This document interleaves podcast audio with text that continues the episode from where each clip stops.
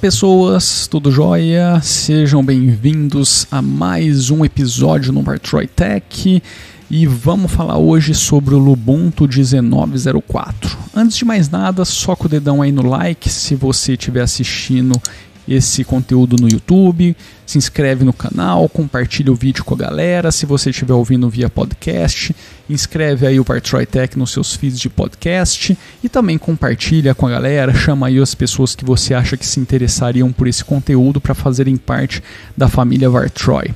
Se você curte um bom rock and roll, é, dá uma forcinha pra gente também no projeto musical Vartroy Music. Toda, todos os links estarão aqui na descrição, tanto do vídeo quanto do áudio. Se inscreve no nosso canal no YouTube, é, compartilha também o nosso conteúdo com quem vocês acham que gostaria desse tipo de conteúdo. E a gente também está comercializando o nosso último álbum, que é o EP Daydreams. Ele está sendo comercializado por 10 reais, pacote digital de alta, de alta qualidade. É, se você quer dar uma forcinha para o projeto, é só adquiri-lo. Tá? Todos os links também estão aí na descrição e no site do projeto, que é music.vartroy.com. Simbora então falar sobre o Lubuntu 1904. Essa é a primeira versão que eu estou utilizando, que eu estou vendo do Lubuntu com o LXQT. Eles passaram por, uma migração. Antigamente a gente tinha o LXDE e agora a gente tem o LXQT.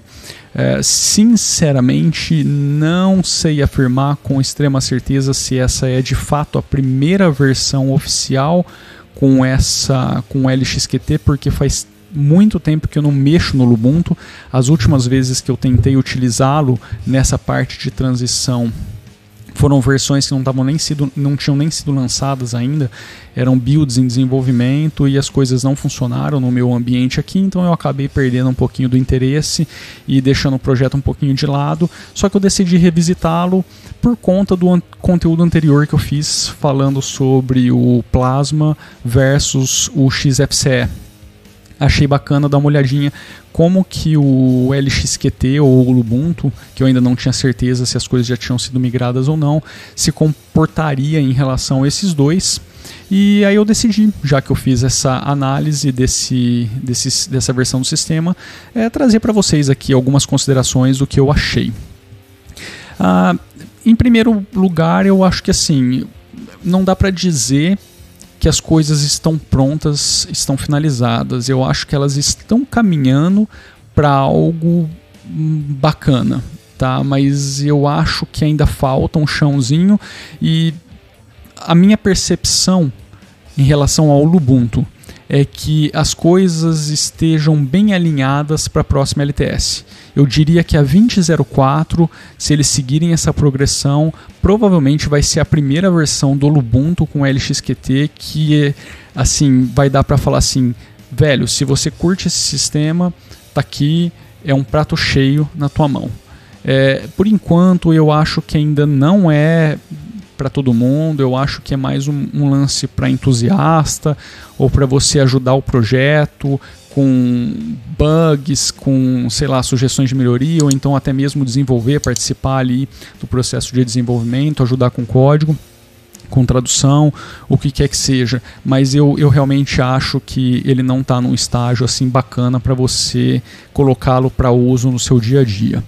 Uh, percebi alguns bugs em coisas simples, por exemplo, como redimensionamento de janela. Vocês, se você estiver vendo o visual, você vai conseguir olhar isso no vídeo.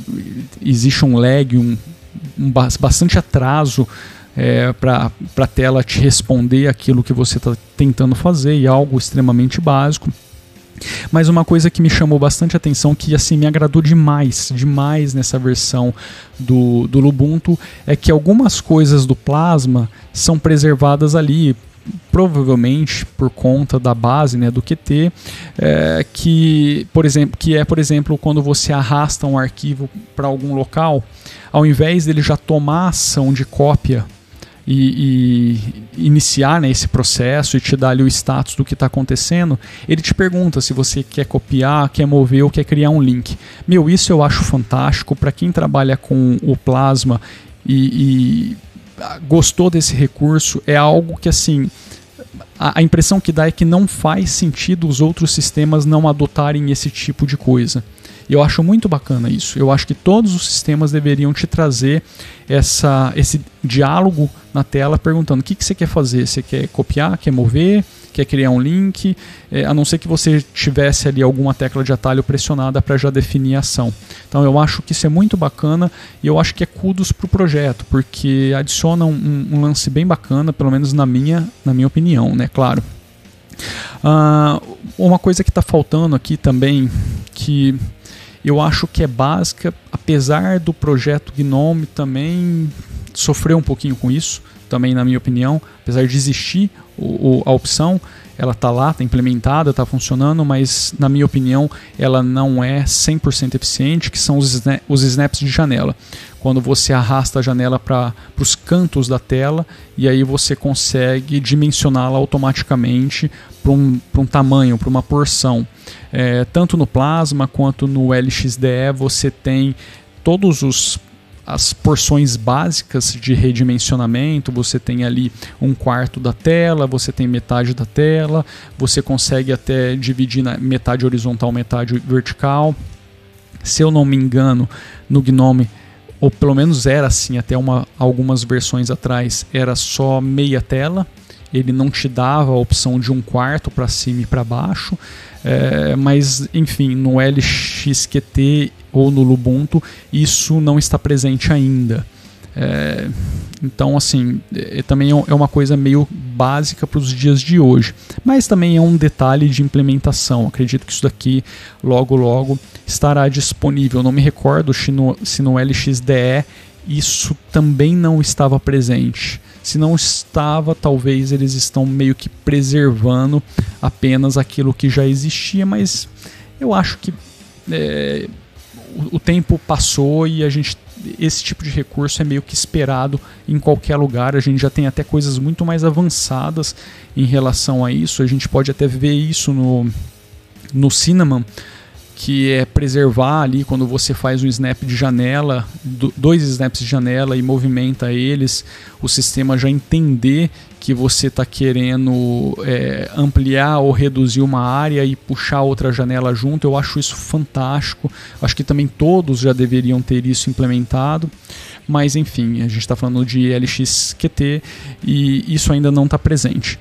No mais, é, eu acho que o sistema está bem levinho percebi que quando você pede recurso do sistema e depois encerra aquelas aplicações que estão consumindo recursos do sistema, é, esse alívio, né, essa, essa liberação não acontece tão imediatamente como deveria, como acontece, por exemplo, no Plasma ou no XFCE.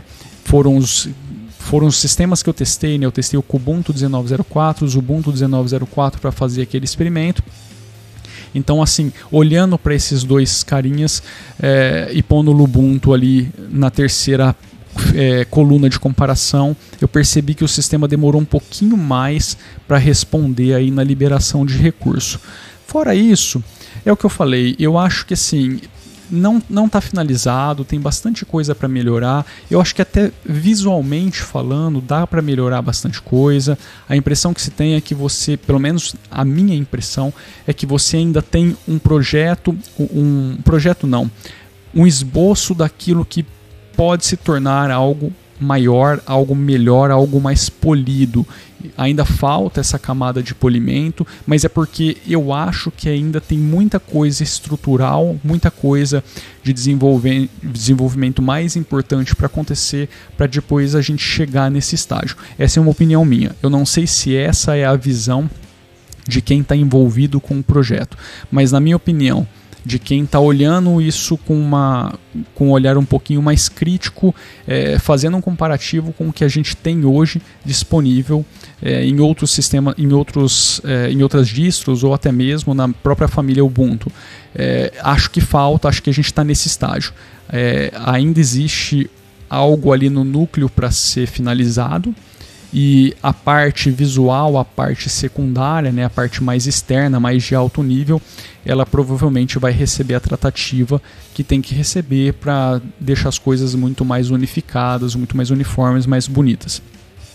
Ele não vai ser um sistema é, sei lá, cheio de frescura, porque eu acho que não é a, a, o objetivo dos caras, não é trazer aquele monte de frufru que a gente vê na, nos ambientes um pouco mais modernos, mas modernos assim, é, eu acho que o LXQT em termos de modernidade ele agora está meio que caminhando de lado a lado com, com os mais tops mas é, acho que vocês entenderam, mais modernos assim no sentido de recursos, das de todas as novidades que estão acontecendo, de todos os new features que estão aparecendo e tal. É, eu, eu acho que o objetivo dos caras não é esse, mas sair do, do LXDE para o LXQT já foi assim um avanço absurdo e eu entendo o nível do trabalho que é fazer algo desse tipo, preservando as características do sistema anterior.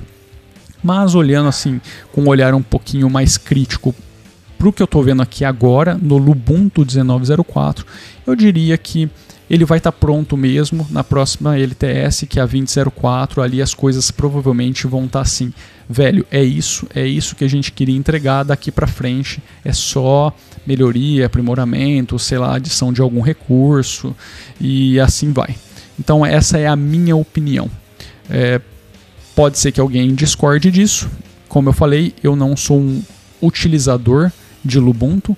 Eu simplesmente estou vindo aqui revisitá-lo depois de bastante tempo. Acho que a última vez bem sucedida foi ali no 1604, 1610. Então faz bastante tempo que eu não olho para essa distro.